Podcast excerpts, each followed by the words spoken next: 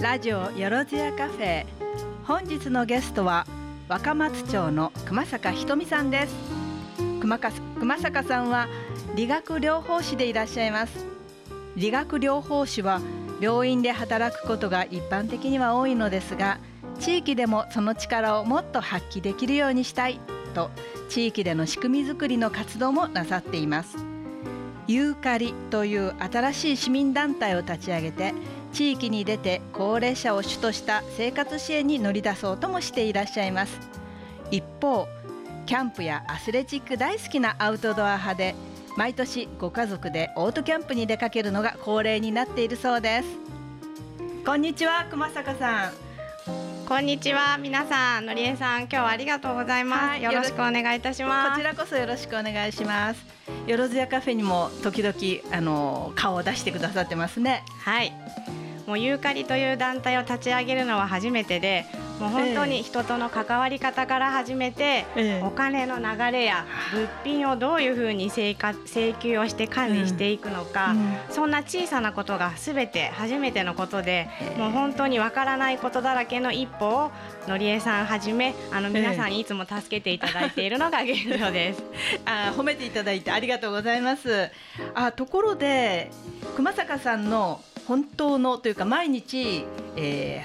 ー、元気に働いていらっしゃるというのは理学療法士という分野ですね。はいそうです。理学療法士というのはあまりよくあの耳にする言葉ではないんですね。私なんか病院関係者ではないので,、えー、でなんとなくは分かるんですがよく分からない。じゃあ何なんだというところをちょっと教えていただければと思うんですが。はいえっと、理学療法士っていうと、はい、まあ、大まかに言ってしまえば皆さんよく耳にしますリハビリということなんですね。うんはい、まあ、分かりやすく言うと、まあ、今まで当たり前に送ってきてきてきたあ、送っている日常生活が、ある日、怪我や病気ができな病気でできなくなってしまいその方が日常生活ができるようになるお手伝いですね、まあ、お手伝いって言ってもいろいろあって、私たち理学療法士は、い、わゆる運動だったり、ええ。運動電気、温熱、まあ、そういう物理的手段を用いて。温熱っていうのは体を温めるということですか、はい、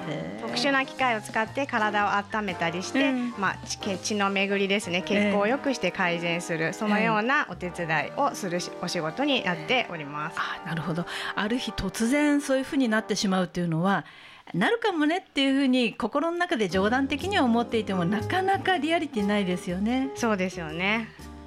なんかまあそんな中で、はい、まあ基本的にも皆さん突然こう起こってきてしまうものもあれば、えーはい、実は高齢者のように徐々に徐々に低下していく、うん、そういう運動機能が、はい、あのやはりこう日常生活に直結しなくてそういうのを私たちが手伝ったりすることもあります。あお手伝いをしながらその環境に自然に移行するように考えてあげる。そうですね。お手伝いをするということなんですね。そうです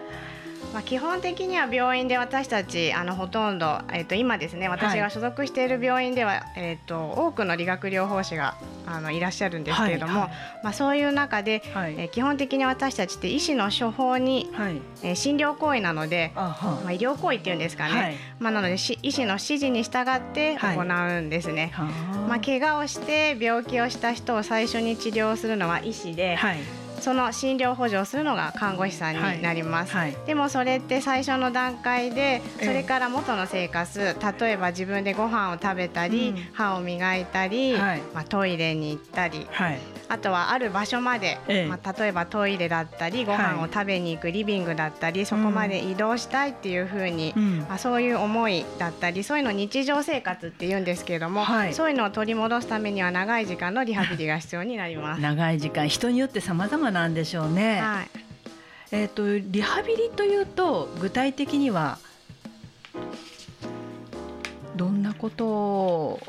お手伝いというかそうなさっているんですか？あそうですね。最初にあの病院に運ばれてきてから最初の治療が行われる時期を医療分野では急性期っていうんですけれども、うん、急性期。なんか専門的な言葉ですね。そうですね、ええ、急いで、えーと、急遽の急？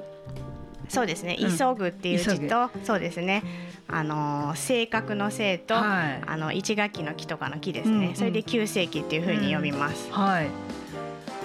まあ、将来日常生活に戻るためのリハビリってここから多くは開始されていて、はい、人間の体って意識がないと本当に動かなくなってしまったり、うん、自分で動かそうとする意欲ってないんですけれども、うん。うん、まあ、そういうふうな状態だと動けなくなってしまうので私たちがそれを手伝うっていった感じになります。動けなくなってしまうんですか？だらんと。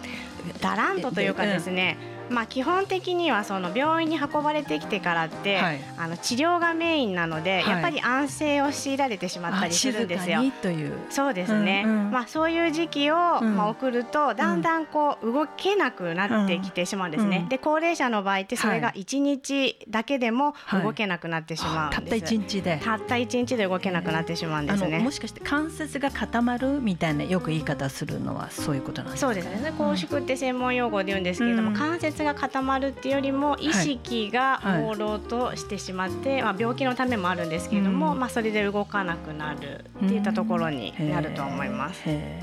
それをリハビリしていく。まあそうですね。リハビリとか動けるようにしていってあげるっていうところですね。ええー、これはあのお一人でなさるというよりもそのプログラムを作ってそして皆さんで一体になってリリハビリの時期を作っていくということなんですかね。そうですね。あリハビリってまあ基本的には先ほどもお伝えしましたけれども医師の指示のもとに動くんですけれども、はい、まあチームとして理学療法士のほかに作業療法士と言語聴覚士という者たちがいて、はい、まあその方たちと一緒に患者さんの日常生活や社会復帰を目指したそういう支援をしていくっていうところに社会復帰。社会復帰ですね。なんか簡単に言うんですけれども、あの前と違う状態例えば手がなくなっちゃったとかね、はい、それから動かなくなったとか、それから杖をつかなくちゃいけなくなったというような人たちがその自分の違ってしまった姿っていうのはどんなふうにこのリハビリしていけばいいんでしょうね。まあ、障害を受け入れるってすごい難しいことで、うん。障害を受け入れるって実は需要っていうふうに言葉を使うんですけれども需要ですね、はい、障害を受容する、まあ、その方に残されているまだ使える能力を残存能力というんですけれども、まあ、そういう残存需要を障害を受容しながらその残存能力を、まあ、いかに生き、えー、引き出していって、生きていくために使えるようにするかどういうふうになるのか、それを一緒に考えてサポートしていきます。一緒に考える時にどれが残存しているかっていうのはご本人に聞かないと分かりにくいところもありますよね。そうですね。ご本人も理解していないところもありますか？そうですね。そこは私たちがアセスメントといって、はい、まあ評価をさせていただきながら、うん、そうですね。はい。じゃあこれまだ使えるじゃないって言われあの言ってあげることによってご本人がそうかと納得して受容していくというようなこともあるんですかね。そうですね。うん、あまあ残された能力っていろいろあるんですけれども、うん、なくなってしまったものも実はよく考えてみると使えるものだったりもするので、使い物になる使い物になったりするので、まあそれはまあ私たちと一緒に考えていくということです、ね、そうですか。あのリハビリをするときにまずそれそれを自分で受け入れないとリハビリまで迎えないんですね。そうです。本当にその通りですね。うん、なんだかあの。うん、体力勝負だというふうに熊坂さんから伺ったんですがそれだけではなくてあの説得したり会話をしたりとてもあの多岐にわたるお仕事ですよね。そうですね。まあ、基本的にはこう理学療法士っていうと医療界の土方っていうんですけど。そうそう なんか、うん、ぴったりな気もしますが あのすごくいつも元気に走り走り回ってらっしゃるのでね。そうですね。はいあのところで理学療法士という言葉は私なんかは成人して最近になってよく聞くようになったんですが熊坂さんの場合は理学療法士になられたわけですよね。そうですねでそれのきっかけというのはどんなものだったんでしょうか？はい、えっと、私あの本当にこうやっていつも動いてるんですけれども、はい、もう小さい頃から活発で、はい、中学校時代や高校時代やバスケットボール部に所属をしていました。そうですか、さすが。ありがとうございます、はい、本当にバスケ漬けの毎日で青春時代を送っていたんですが、はい、まあ、中学校時代から繰り返し肩を脱臼して手術してあ肩を脱臼して、うん、でやっぱりそれでもどうしてもバスケがしたかったんですね、うん、なんで手術を選びました、まあ、それから1年間回復するために、はい、まあ、いろんなあのリハビリ理学療法士とともに、まあ、練習をして、はい、まあ、それがいわゆるリハビリだったんですよね。うん、はい、あ練習するあの肩を回すそう肩を回す自分で回せる見ながらっていうことですよね。そうですね、うん、はい。自分で回せるようになるために電気治療をしたり、うん、その理学療法士の人にうが動かしやすくなるようにコンディショニングしてもらったり、はい、そういったところです。あ、そうなんですか。そういうことをしてあ理学療法士っていう人がいるんだないいなっていうことで選ばれていったわけですね。そうですね。あの素直になるほどと思えるお話ですね。はい。ところで、えっ、ー、とちょっとここで休憩しまして、えー、本日素敵な曲をお持ちくださったということで曲の説明と紹介をお願いできますか？はい。えっ、ー、とゆずの栄光の架け橋をえっ、ー、と今日はあの、はい、流したいなというふうにいいですね、はい、思います。あのちょっとどんな理由でっていうところもはい。えっと、これって2004年のアテネのテーマソングだったんですけども。オリンピック？オリンピックですね。はい、はい、えー、今年あじゃない来年東京でもオリンピックありますけれども2004年のですね。はいでこの曲を私が聴いた時いつも本当にこの曲を聴いた時点から毎日励まされながら頑張ってうん、毎日を過ごせるようになったというか、うん、本当に私の気持ちや思いがこの歌詞そのものなんだなっていうふうに思いながら辛い時はこれを聴いて頑張ってます。じゃあその曲をぜひ聴かせていただきたいと思います。いい歌ですね。ありがとうございます。思わずあの熊坂さんおっしゃってたように歌詞を復唱してしまいました。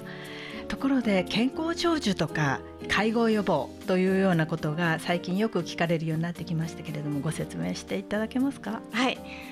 えーとまあ、全体のその8割の理学療法士は病院で今勤務しているのが現状で、はい、なかなか地域に出づらいというか、うん、まあ、勤務形態的に出にくい状態になってるんですね。はい、でここ数年介護予防という考えが進んできたりその言葉が市民権得てきましたけれども、えまあ、日本ではやっぱり医師の指示のもとで私たちが行っていくんですけれども、はい、まあ、その介護予防事業などにおいては、ええ。っと、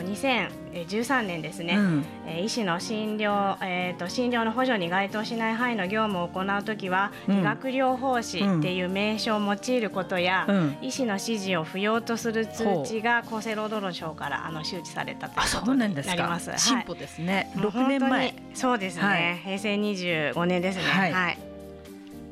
まあ、今までそうやって、まあ、医師の指示のもとに、あの動いていた頃こことなんですけれども、ええ、まあ、介護予防の活動に関しては、え、まあ、そういうふうに理学療法士単独でも動くように、えー、できるようになってそうですね。で府中市ではですね、はい、3年前からようやく介護予防の授業も始まりまして、はい、私たちが地域リハビリテーション活動支援事業という、はい、そういう分野のところで、皆さんの、えーとまあ、健康長寿健康で長生きできるお手伝いを、えーとまあ、支援していくというふうに取り組みになっております。あそうですか。一歩ずつでも外にね出ていけるということでいいですね。そうですね。最近女性の理学療法士というのは外に出ていくということも含めて多くなってきているんですか？はい、えー、っと私が始めた頃って男性が本当に多かったんですけれども、はい、はいまあ、医療ってどちらかっていうとどうしても土方系なので、はい、まあ、女性ってなかなか難しいんですけれども、ええ、やっぱり結婚や出産を経ても再度何度でも続けることが、はい、まあ、再度できるっていうところも療法士という資格のおかげかなと思いますしはい。まあ、そういうところからして女性が、まあ、社会に進出しやすいような、まあ、資格なのかなというふうには思っています、うん、熊坂さんは今の活動の中でどうですか？お仕事の中で。そうですね、うん、まあ、いろんなものを抱えて、はい、背負いながら走ってらっしゃると思うんですが。そうですね、うん、やっぱり女性って、まあ、働く中でどうしても子育て子供を産んでしまったら まあ子育てと、はい、まあ、そういうところもなかなかあの切っては切り離せないところなので。可愛いですしねそうですね。実は熊坂さんはやんちゃな男の子二人と日々暮らしてらっしゃいますね。はい五年生と三年生の男の子です、もう本当にあの子育てする上では大変なことばかりで、まあ料理や子供の勉強のことなんてことも全部やっぱりこう夫と二人でこう頑張ってサポートしながらやってきたっていうのが現状ですね、はい、例えばうちはもうほとんどあの私が、えー、家にいないことも多かったので、まあ家事は外注させてもらって、はい。あの家電製品ものルンバを使ったり、うん、もう本当に大型の冷蔵庫を入れたりして、うん、まあ、とにかく共働きがしやすいように、うん、あの初めからいろいろ仕組み作りを家庭の中で行いました家庭の中の仕組み作り、はい、それから出発して地域への仕組み作りへ今向かってらっしゃるということですかね。そうですね。はい。あの何でも無駄になることはないですね。はい。なるほどあの今日は医療特有の専門用語も熊坂さんに優しい言葉でご説明いただきましたしまさにこういうことって自分たちのことじゃないの知ら知ってないでどうするっていう気がしてきました。そして、えー、持っていたものがなくなるというところを寂しいとか辛いということではなくてそれでどうしていくかというのをポジティブに考えていくのが健康長寿の秘訣なんだなということを感じました。はい、ありがとうございます。こちらこそありがとうございました。また元気に走り回ってる姿を見たいと思います。はい、街中で走り回ってますので、皆さんお声かけください。はい、よろしく。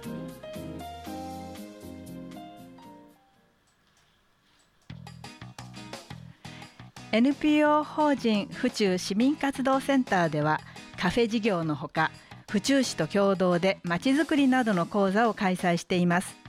また東京農工大学や東京外国語大学の大学生たちと一緒に中学生の学びの場づくりも応援しています、えー、秋からの講座のお知らせを一ついたします。9月7日14日土曜日の朝9時半から Girls Meet Girls 府中で女子会と題してミートアップを開催します。場所は京王線中川原駅から徒歩1分。男女共同参画センターフチュールです。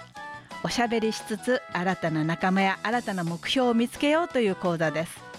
豆皿に絵付けをしたりクッキークッキーにアイシングでデコレーションしたりして楽しい時間を過ごしましょう。そんなひとときを楽しみたい女性たちを募集します。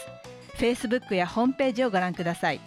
府中市の広報やメール配信でもご確認いただけます。異常な暑さ暑さですね。とまだまだ手ぬぐいを手放せないこの夏ですけれどもそうこうするうちにミンミンゼミや赤とんぼが季節の移り変わりを教えてくれ始めています。郷土の森公園の裏手から関戸橋の方へは玉川土手の風の道がずっと続いていますが夕暮れ時に歩いていると気持ちの良い風が吹いてきました。川面に夕日が長く伸びてキラキラと輝いてとっても綺麗ですね。今日お別れの曲は Superfly 愛に抱かれてです。皆さん良い週末をお迎えください。